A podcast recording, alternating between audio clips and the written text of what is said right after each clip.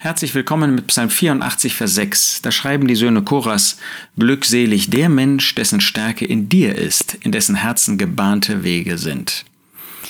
Glückselig, wahres Glück, wahre Freude, das genießen solche Menschen, deren Stärke in Gott ist, die nicht meinen, sie selbst würden es schaffen.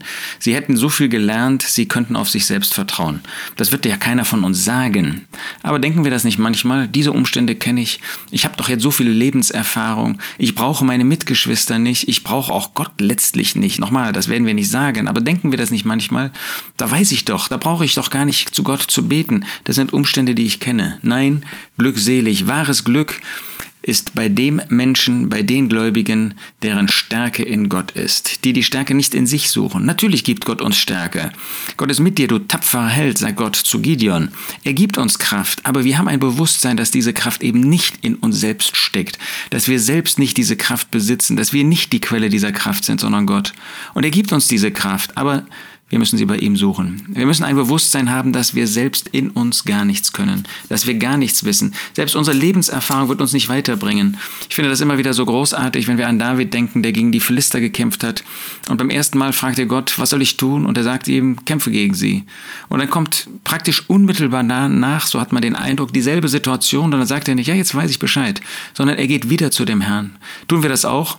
Ähnliche Lebensumstände, aber wir fragen den Herrn. Wir suchen nicht die Stärke in uns. Wir meinen nicht, nicht, wir schaffen das selbst, sondern unsere Stärke ist in ihm, in dessen Herzen gebahnte Wege sind.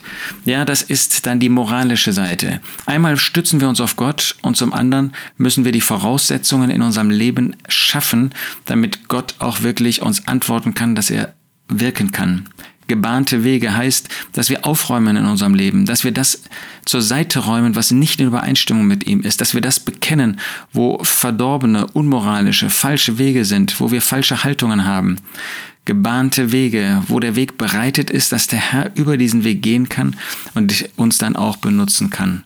Sind wir solche, die wirklich sensibel sind im Blick auf Sünde in unserem eigenen Leben und die freudig sich auf ihn stützen in allem, was er uns gibt?